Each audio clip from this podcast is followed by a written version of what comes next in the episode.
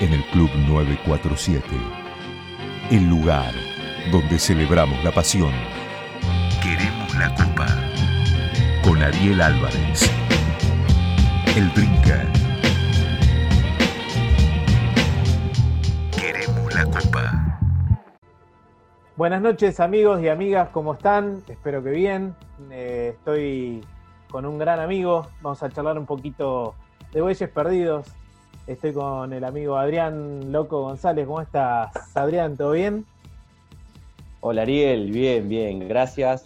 Gracias por la invitación. La verdad que no lo dudé, muy contento de poder participar. Así que bueno, charlar un poquito, hablar, contar algunas, algunas historias, anécdotas que, que fuimos viviendo, ¿no? El recorrido del fútbol y de la vida. Exactamente, bueno, de eso se trata. La idea es que ustedes, los deportistas, en este caso jugadores de fútbol, este, mediante una copita de vino nos cuenten un poquito qué fueron probando, conociendo y distintas anécdotas que tienen. Imagino varias, varias, que pueden contar y seguramente otras que no, ¿no? Ah, sí, sí, sí. Eh, bueno, las que se puede, las que se pueden contar son, son de mucho color. Las otras no, bueno, no se puede. Debe ser el arco iris. Las que no se pueden contar son el arco iris directamente. Pero bueno, las dejaremos para cuando podamos juntarnos en algún momento este, después de esta pandemia y asado mediante, nos van a estar contando. Sí, sí, sí. ¿Vos, sos de hacer asado? Sí, sí, sí, soy de hacer asado. Tengo dos hijos. Eh, Nicolás, que jugó en, la primera de Banfield, después se fue a Mandillú, bueno, está haciendo su carrera. Eh, en Dálmine, en Excursionistas y ahora está en Verazategui. Eh, y el otro me salió rugby, eh, juega en un club de acá de Moreno, Mariano Moreno, club de segunda. Mira. Eh, y bien, bien, a mí me encanta el deporte, me encanta lo que comparten y yo donde puedo, donde puedo estar lo acompaño. ¿Y te, metes en el rugby? ¿Sabés todas las leyes, las reglas, digo? sí, de, a poco estoy aprendiendo a pasos agigantados, porque aparte hablo con él y, bueno, él me va explicando, o si no, me pongo al lado de alguien de que, sepa muy bien las reglas del deporte y le digo qué pasó en ese, eh, eh, en ese momento y bueno, me trata de explicar y yo después, bueno, voy aprendiendo, sí. Pero está buenísimo por, el tercer tiempo, ¿viste? Él le gusta que yo comparta mucho con él y las cosas están, eh, son lindas. Me gusta, me gusta compartir mucho porque es, el deporte que ama. ¿Te hubiese gustado que en el fútbol hubiese un tercer tiempo en el cual poder compartir con el rival para tomar algo, para comer algo, para, no sé, lo que sea, o para terminar de definir lo que estaban discutiendo en la cancha, ¿no? Sí, hubiese estado muy lindo. El codazo que me pegaste en el primer tiempo, ¿te acordás? pero yo creo que tenemos los futbolistas otra cultura de lo que es eh, de lo que es el perdón en la cancha. Ah. Y uno, claro, está con las pulsaciones a mil y, no, no, lo, no lo veo con eh, no lo veo viable como para hacer un tercer tiempo después de que hayan peleado dos rivales. Pero bueno, se tendría que hacer, ¿no? Porque está muy bueno. No, no, como que no tiene ese espíritu de base el fútbol. Claro. Claro, tal cual. habría que cambiar mucho, habría que cambiar mucho. Muchas mentalidades. Ahí está, muchas mentalidades, muchas cabezas y, bueno, tratar de aceptarse eh, eh, como uno es, ¿no? Claro, y en definitiva es una competencia y nada más debería ser, pero bueno, hay mucha pasión metida en el medio. Me estabas contando que sos parrillero, ¿sos un gran parrillero? ¿Te considerás un gran parrillero?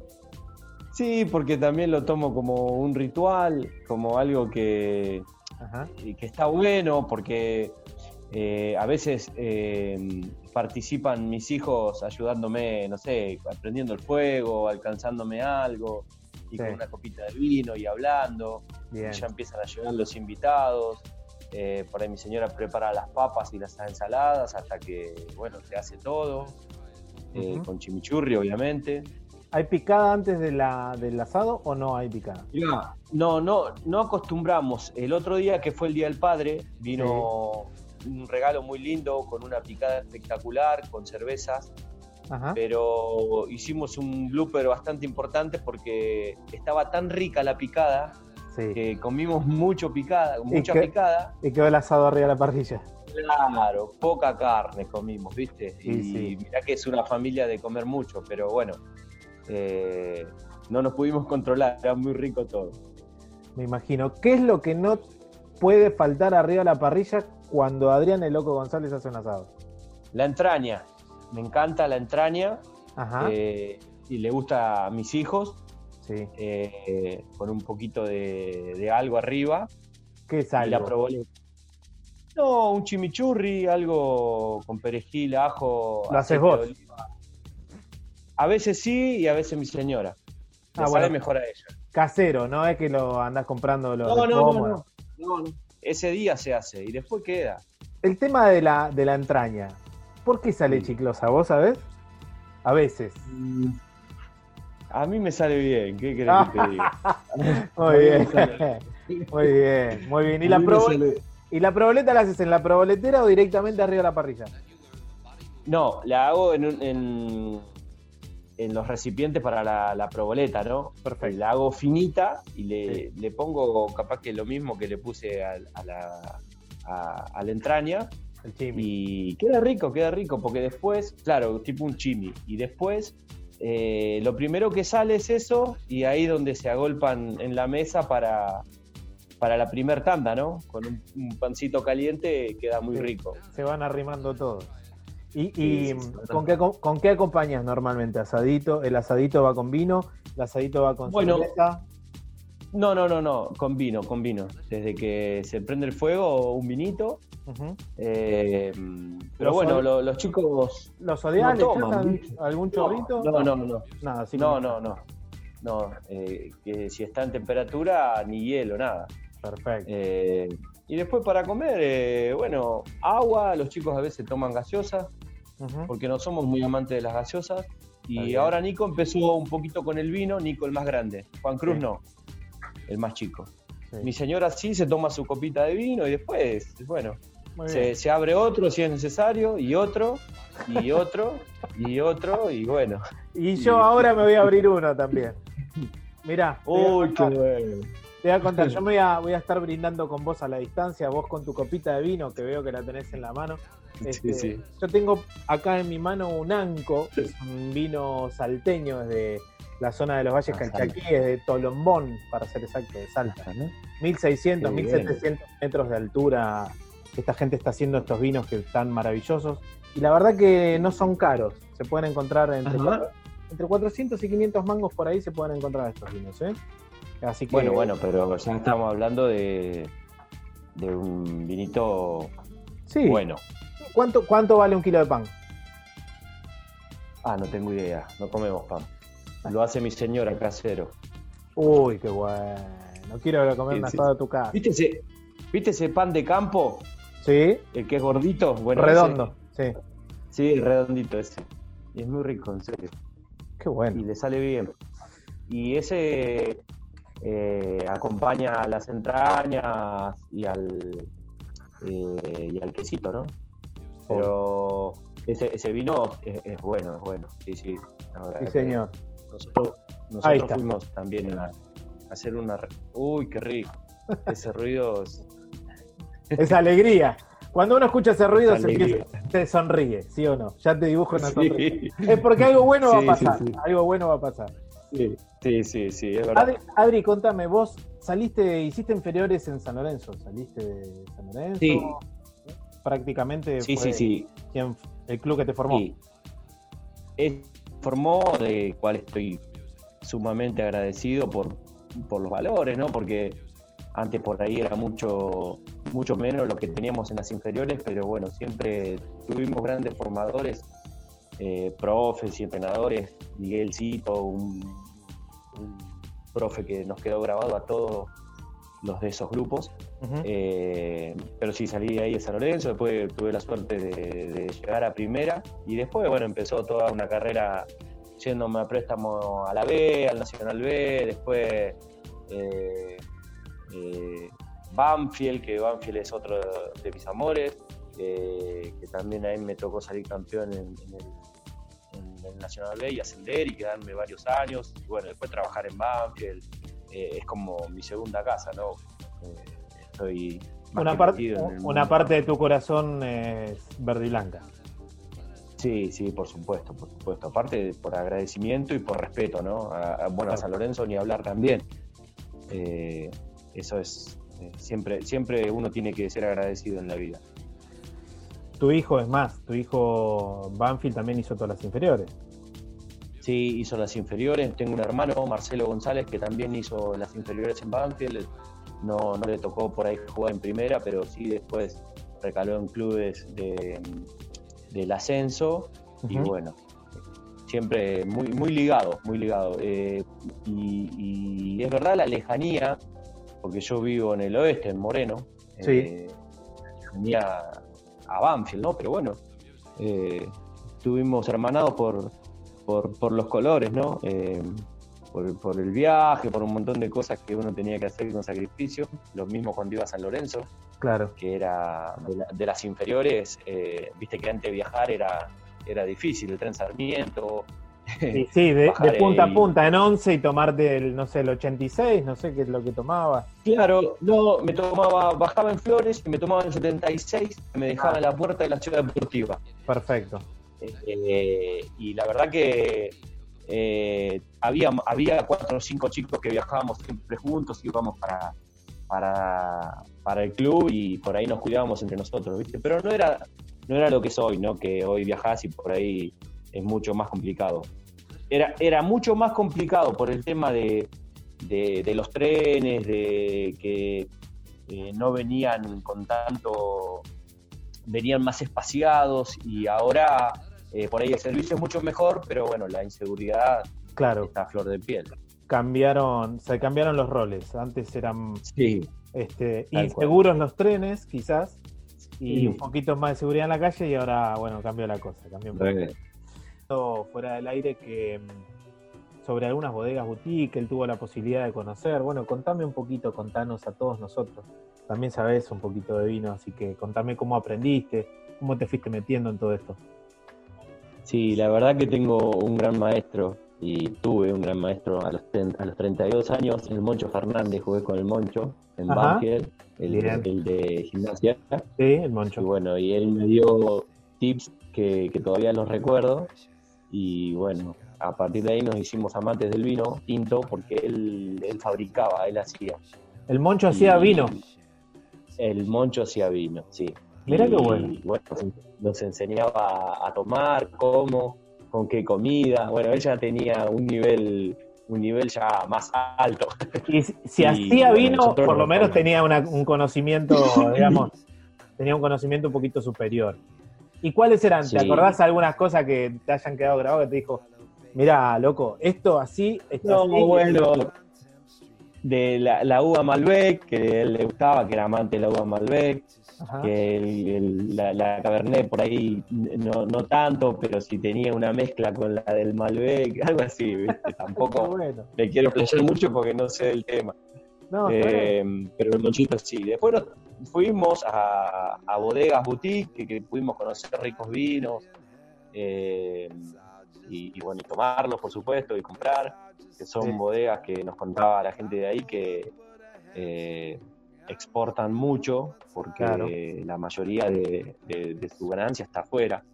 Y nos contaban eso. Sí, fuimos a un par a, comer también. Después fuimos a algunas más conocidas que nos, que nos fueron aconsejando. Pero la verdad que nos, nos quedó eh, el nombre de la bodega de cero porque eh, tomamos un vino bárbaro y comimos, y comimos muy bien en un lugar soñado eh, donde mm. están todas las uvas y pudimos recorrer un poco. bueno.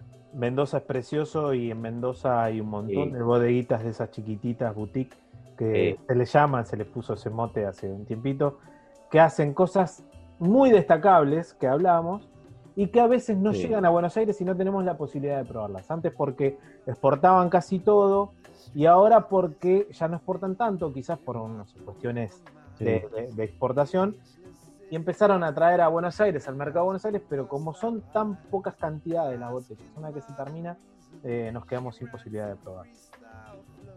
Sí, sí, como te hablaba de la bodega Jiménez Rilly, eh, el vino Perpetuum, que es un, vinazo que tomamos y no, lo conseguimos más en el restaurante donde íbamos a comer. Lo vamos a buscar. Eh, ahí está, ahí está. El que esté escuchando, el que esté escuchando y sepa dónde conseguir Perpetuum de Jiménez Rilly, que se comunique con arroba drinkerel. ¿Tenés Instagram vos? Sí, sí. ¿Cuál es? Adrián González, Adrián González DT 2. DT y el número 2. Perfecto. Te falta otro 2 para que sea el 22. Claro, 22, falta. Sí, sí. que se comunique. Sí. No, no, no, perdón. Que se comuniquen con nosotros a ver si podemos probar ese vino con el loco González. Y que una vez eh, fui a La Plata y, fuimos a un lugar donde, donde vendían vino. Yo estaba, estaba, estaba en estudiantes. Sí. Y el flaco de ahí tenía tipo una bodeguita, pero personal. Y le digo, esta caja no te puedo creer, ¿dónde la conseguiste? Era el Perpetuum. Ajá. Y me dice, ¿te gusta el Perpetuum? Sí, bueno, y le empecé a hablar. Eh, que me encantaba, que es de la bodega, tal. Me dice, mira, esta eh, caja, por saber tanto de este vino, te la regalo. Y no lo podía creer. Bueno, muchísimas gracias, le digo. sí, sí, me, regaló, me regaló una caja de, de Perpetuum. Te fuiste, te fuiste, investigaste otra más y volviste el otro día. Mira, y de esta también se sí, para, para, que sepa que, que sabía y que me regale. Sí, sí, sí. No, pero, pero muy, muy copado el flaco y bueno, estuvo, estuvo bien, estuvo bien. yo, me, yo me hice, aparte, que sabía mucho más de lo que. Y uno, siempre, uno siempre estira un poquito las cosas, ¿o no? Sí, sí, sí. Le metes un IVA. Eh, bueno, tiene un poquito de esto. Es un poco de teatro también. Sí, sí. Como cuando te pegan una patada en así, bueno, te tiraste un poquito más de lo que te dolía, ¿o no? Sí. Sí, o cuando la pegás. Bueno, claro. Este está exagerando, claro. en mi caso, en mi caso. Claro, en, tu caso habrá sido al revés, claro. Pegaste muchas patadas. Sí, sí. pegué, uh, me cansé de pegar patadas. No, no, por ahí iba, iba fuerte, era medio bruto. Sí. Eh, era muy, con mucha vehemencia iba la pelota, como creo que van todos los defensores, ¿no? Pero por ahí algunas llegas tarde, ¿viste? Claro. Llegás tarde sin querer queriendo y en otras eh, llegas tarde eh, sin querer. Claro. Pero, pero la verdad que no me caracterizaba por pegar esas patadas desleales. Sí que iba fuerte, eso sí, no te lo puedo negar. ¿Te, te a veces... Sí. sí, sí, sí. ¿Se putearon mucho? Sí, Sí, sí, me, insultaban mucho, me decían burro. Burro. Eh, bueno, eh, en algunos clubes. Lo bueno es que te lo dicen los, rivales. Cuando te lo, cuando te dicen esa, esa ofensa, te la dice tu propio, propio club, trata de buscar otro. Preocupate. Para el semestre que viene. Sí, sí, sí. sí. Hay, hay, algo que no está bien. Hay algo que no está bien. hay algo que no, que no funciona. Vos eras bastante, bastante hincha pelota, ¿no? Jodón, bromista eh, en los planteles. Sí.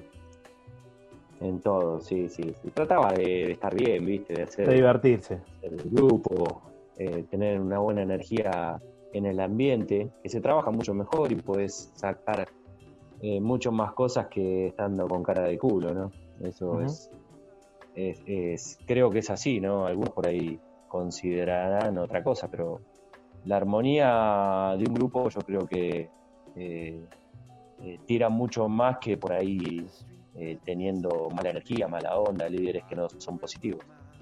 Claro, claro. En el Banfield campeón, ahí habían armado un hermoso grupo. Y aparte era un equipazo. Un hermoso grupo, un equipazo, pero, pero el grupo era, era también una, una de, de, los pilares sólidos que tenía ese grupo, ese equipo porque el que entraba tenía la, particularidad de jugar como el que estaba jugando. Entonces, todos queríamos jugar eh, y el que faltaba eh, era bien reemplazado. Era por gente que sumaba, y gente que cuando estaba afuera se entrenaba bien, para que justamente cuando le tocaba su oportunidad poder responder como que estaba. Y bueno, hicimos una campaña bárbara con Mané Ponce, que en paz descanse, con, con Garrafa, y con toda Rafa esa gente que hoy por hoy no nos acompaña, pero que están siempre en el corazón del hincha de Banfield y, del hincha del hincha de fútbol, ¿no? Porque Mane Ponce es muy recordado en Boca, en Colo Colo y bueno, y Garrafa en todo, en todo el pueblo, es el jugador del pueblo, ¿no? En este Banfield que estábamos hablando, este, estaba, además de Garrafa Sánchez, además del Loco González, eh, el, gato, el gatito Lib, Forestelo. El gatito Lib, Forestelo, Pablito del Río, eh, eh, Luchetti, Luchetti, el Negro Leiva, bueno, Sanma, San Martín. Sí, San Martín.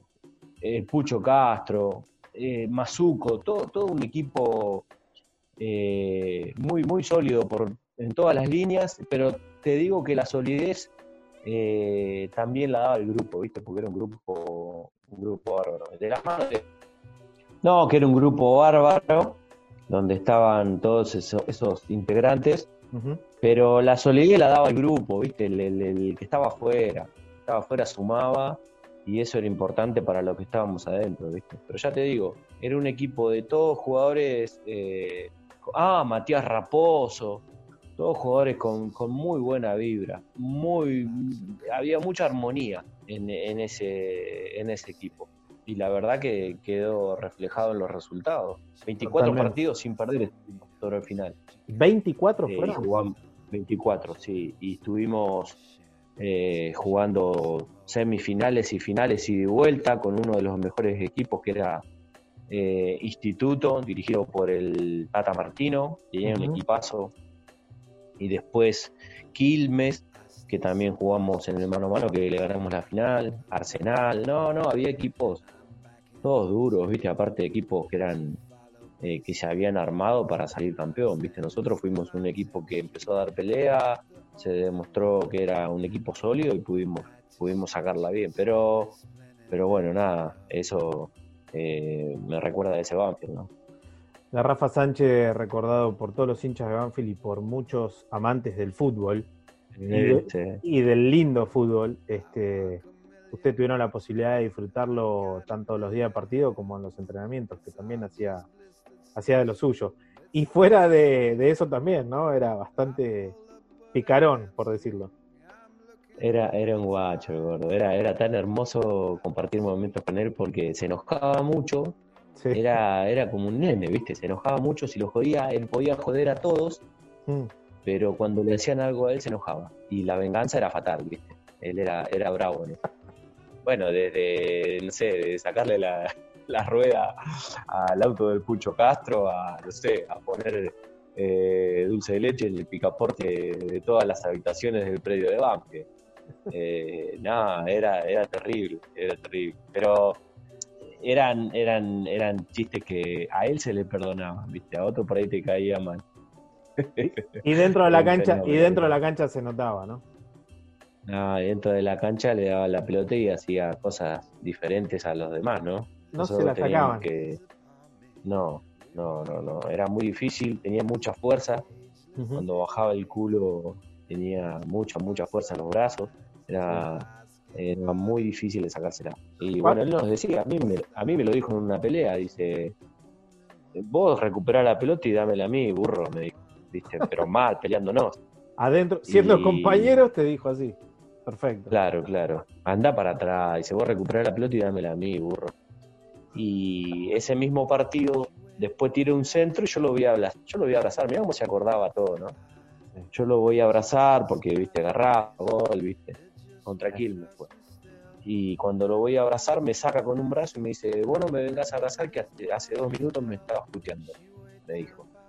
Y yo, yo lo abracé igual, ¿no? Sí, obvio, claro. pero, porque, porque, aparte eran amigos, no es que estaban distanciados. No, ya sé, pero, pero nos peleábamos, nos peleábamos, sí, éramos amigos, pero nos peleábamos. Y a él no le gustaba que, que, que lo insulten o que le hagan la contra, ¿viste? Claro, claro. Y contame un poquito cómo te fue en Santa Fe, en Colón.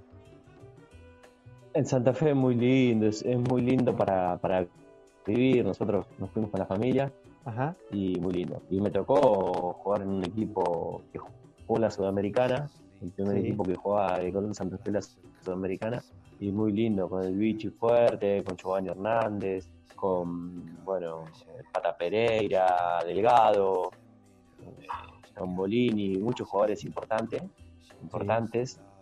Eh, que hicimos un buen equipo, ¿no? Empatamos mucho, el patón Bausa de técnico, el Moreno y Fabianesi estaba, eh, el patón, donde, eh, bueno, fui entrenado por él y también un, gustazo, un, orgullo haber pasado por esa institución, por,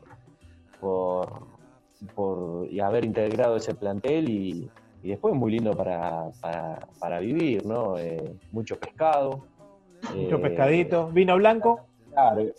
Eh, no, no me gusta a mí, pero se toma, se toma, Sí, claro. No, no, no, yo soy tinto. ¿Y, la cerveza tirada también en Santa Fe? También, sí, sí, también, sí, pero no, no, no era de, en ese tiempo no, no tomaba ah, mira. cerveza. Eh, bueno, y el asado de vamos a juntar a comernos, a comernos un asadito, una carne, allá es vamos a juntar a comernos un pescadito. Y todas las invitaciones que teníamos eran, eran de, para comer pescados, boga, bueno, lo que, lo que sacaran. Lo que sea de arriba. La particularidad, sí, que te la traían, te la traen en un cartén y en un cartón y caranchás de ahí, comes de ahí, y con las distintas salsitas. Le contamos a todos que caranchear era poner el pescado arriba de la mesa y todos alrededor del pescado, cada cual con su tenedor, a sacar de ahí. Sí, sí, sí. Y bueno, cuidado con las espinas eh, y buen provecho para todos. Y van saliendo. Perfecto. Sí, sí, y muy rico, aparte buena, buena cocina, buen, buenos asadores, eh, el perro Schumacher, eh, Ruby, eh, bueno, también he ido a comer al quincho de chiquito, pero, menos. Ahí es solo, solo pescado. Claro, solo pescado. No, después comíamos asado, obviamente. Pero, pero, en, lo de, chiquito el, menú es solo chiquito, Solo pescado, sí, sí, no, no, no, sí, perdón, perdón. Pero después en otras oportunidades por ahí comíamos asado y, eh, muy rico, muy rico todo, sí, la verdad. Y la pasamos bien porque fue también un lindo grupo, eh, mucho río, ah, bueno, aprendíamos, aprendimos a pescar con, con mis chicos yo vivía cerca de, eh, del brazo de un río, en, el, country, y teníamos ahí las cañitas preparadas para cuando ellos querían íbamos a pescar, de la costa nomás. ¿Puede ser que tengas una anécdota con una serpiente o con una víbora o con algo parecido? ¿Puede ser? sí, ¿Alguien, alguien me tiró una data de esa.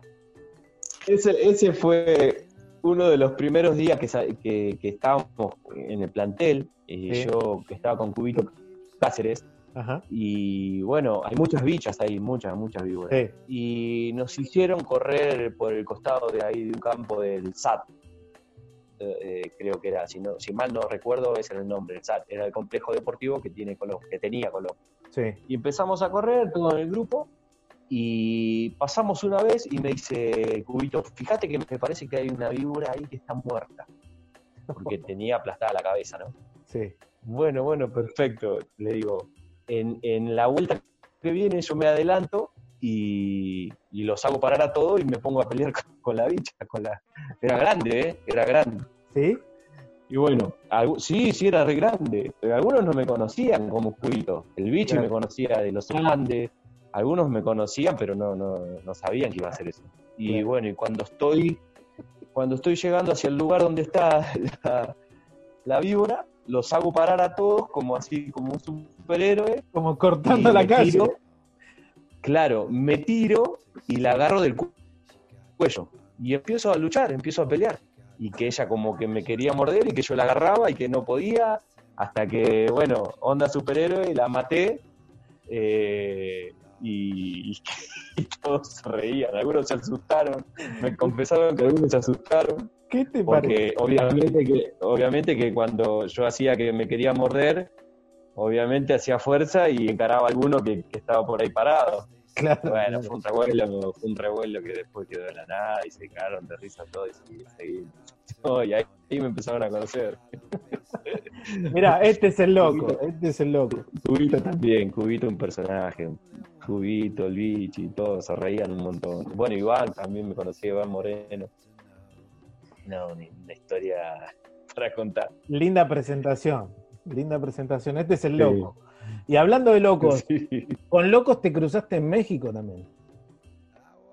Sí, sí, ese en, Santa Laguna estábamos, estábamos, sí, estábamos con ayudante, estaba ayudante de campo de Diego Coca.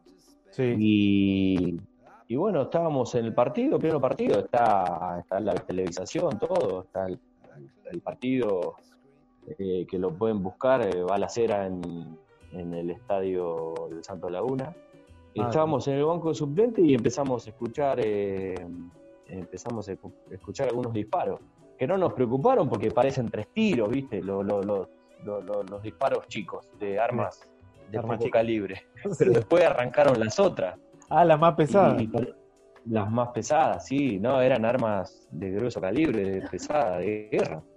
Bueno, empezaron a, ahí a, a tirotearse, nosotros creíamos que estaban adentro, eh, y los seguridad también, no sabían para dónde mirar, bueno, era que se habían tiroteado al costado del acceso hacia la cancha. En la cuadra lindera la cancha, claro. Eh, en un retén de policía pararon a un agente, bueno.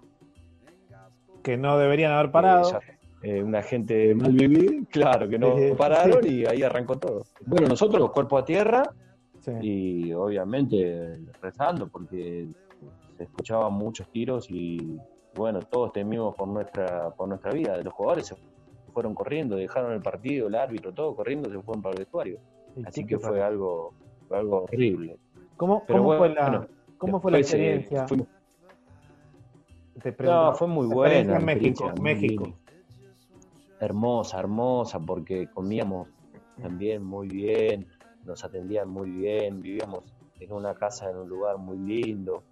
Eh, la verdad que la pasamos, la pasamos bien, trabajando. Sí. Eh, y el club excepcional, ¿no? Uno, de los clubes más grandes de allá de, México, ¿no? Por organización, por, por, la gente que lo maneja, muy ligado a, a la religión, así que el respeto, los valores, eh, eso nos dieron como eh, pautas de, convivencia que eran, que eran hermosas, ¿viste? Eh, claro. la verdad que eh, tenía que tener mucho respeto hacia el prójimo, o hacia los hinchas, como le dicen allá, a, los jugadores, el respeto, pues, no, no poder, digamos, yo no fumaba, pero no podían fumar, no podían tomar, no podían estar en, en, la calle o en algunos lugares públicos a, determinado horario. Eso eran unas pautas que, venían como, parte del contrato. Así que estaban buenas, estaban buenas. Qué bueno, qué bueno. ¿Probaste tequila? Sí, sí, pero no, no, no me gustaba mucho. No te gustó, muy fuerte, muy fuerte. Muy fuerte, muy fuerte. Está bueno para, para, para el que no probó, empezar a probarlo de, con, en cócteles, en tragos y después claro. arrimándose para que sea más, más amistoso. ¿Sabes con qué no, nos convidaron una vez? ¿Con qué? Con eh, tequila, con eh, salsa de tomate. Ah, mira vos. ¿Y te gustó? No, no. No, no, no. La salsa de tomate por ahí. no, no. La salsa de tomate, apio, salsa Worcestershire eh, y, y, vodka, si no me equivoco, ahora se hace se hace en trago, que ya me voy a acordar ya la ¿Apio? Sí, con una ramita de apio. Se lleva, dentro del trago. Sí, exactamente. Y pimienta también lleva el trago. Eh, ya, me, se me borró de la mente, es uno de los tragos más conocidos del planeta, pero bueno, mi mente funciona. Ah. Este, Escuchame una cosa, eh, quiero que me cuentes un poquito tu experiencia en el Show Ball. ¿Jugaste con el Diego el Show Ball? Sí, em, yo estaba cuando se estaba armando todo, que estaban, que estaban, eh, eh, ya era indoor show. ya estaba, estaba Mancuso, que, estaba Diego. yo en el Show Ball participé de algunas algunos entrenamientos que no, no jugaba, yo jugaban eh, los, digamos, más ídolos, los más la, figura, reconocidos, seleccionados, claro. claro. Yo iba los miércoles al entrenamiento, que era compartir igual, hermoso, ¿no?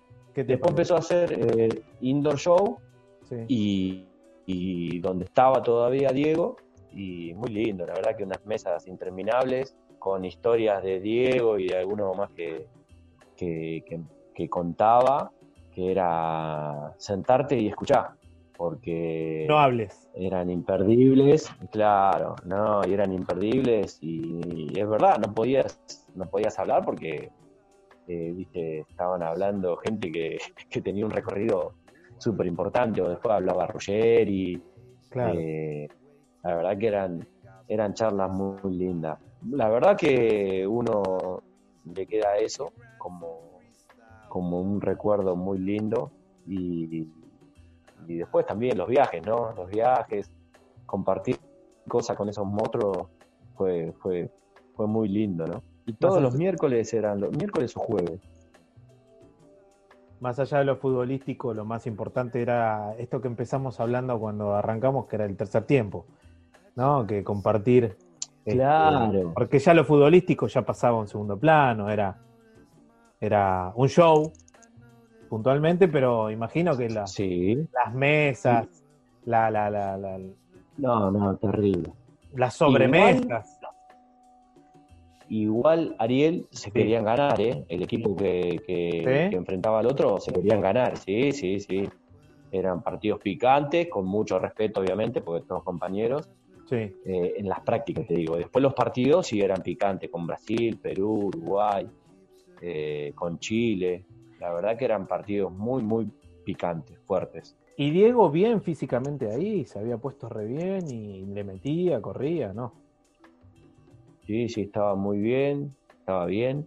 Y bueno, mm, los arqueros después decía, cuando le hacían un gol, dice, quedaba el único espacio para poder eh, meter la pelota por ahí y, el hombre la metía ahí, ¿viste? Así que tenía esa calidad intacta de, de, lo que fue, ¿no? Como jugador cuando, cuando jugaba en las canchas. Sí, claro. Cuando jugaba otra cosa, otro deporte. Como juega, otro deporte. Como Messi juega hoy en día, juega, juega otra cosa, otro nivel, ¿no? Eh, algo que creo algo que yo no entiendo, capaz que ustedes jugadores este, lo pueden llegar a acercarse un poco más, pero la verdad que sí. No, no, no, la verdad que son jugadores que son únicos, ¿no? En su en su forma y en su y en, cómo se cómo resuelven situaciones que otros jugadores con, con, características similares no pueden resolver, resolverlas, ¿no? Son, son ellos únicos. Maradona, Messi, Ronaldo, los monstruos. Eh, loco, si tuvieras que modificar algo de, tu carrera, ¿cambiarías algo? ¿Agregarías algo? ¿Sacarías algo? ¿Al día de hoy? No, no, por ahí me quedó pendiente de haber jugado afuera. Eh, pero bueno, fue, fue también porque capaz que no me dio. Eh, se dio de esa manera por, por una cuestión así. Eh, no sé si cambiaría, pero le agregaría eso. Estaría bueno. Pero bueno, ya pasó, ¿no? Ya está. Ahí uno se queda con esa, claro, con esa duda de cómo pudo haber sido, eh, no sé, jugando en otro, en otro país. Eh, fue por ahí una cuenta pendiente. Pero no, no, no, no le cambiaría mucho. no me arrepiento de lo que hice. y bueno, nada, uno volvería a elegir lo mismo. Contanos hoy un poquito del presente, eh, cuáles son los objetivos, terminada ¿no? la pandemia, ojalá que termine pronto y puedan volver a los entrenamientos todos los clubes y todos los futbolistas que tanto necesitan, este, tanto los futbolistas como los técnicos, los ayudantes, los dirigentes y nosotros hinchas queremos volver a las canchas. Vos, este, ¿cómo seguís?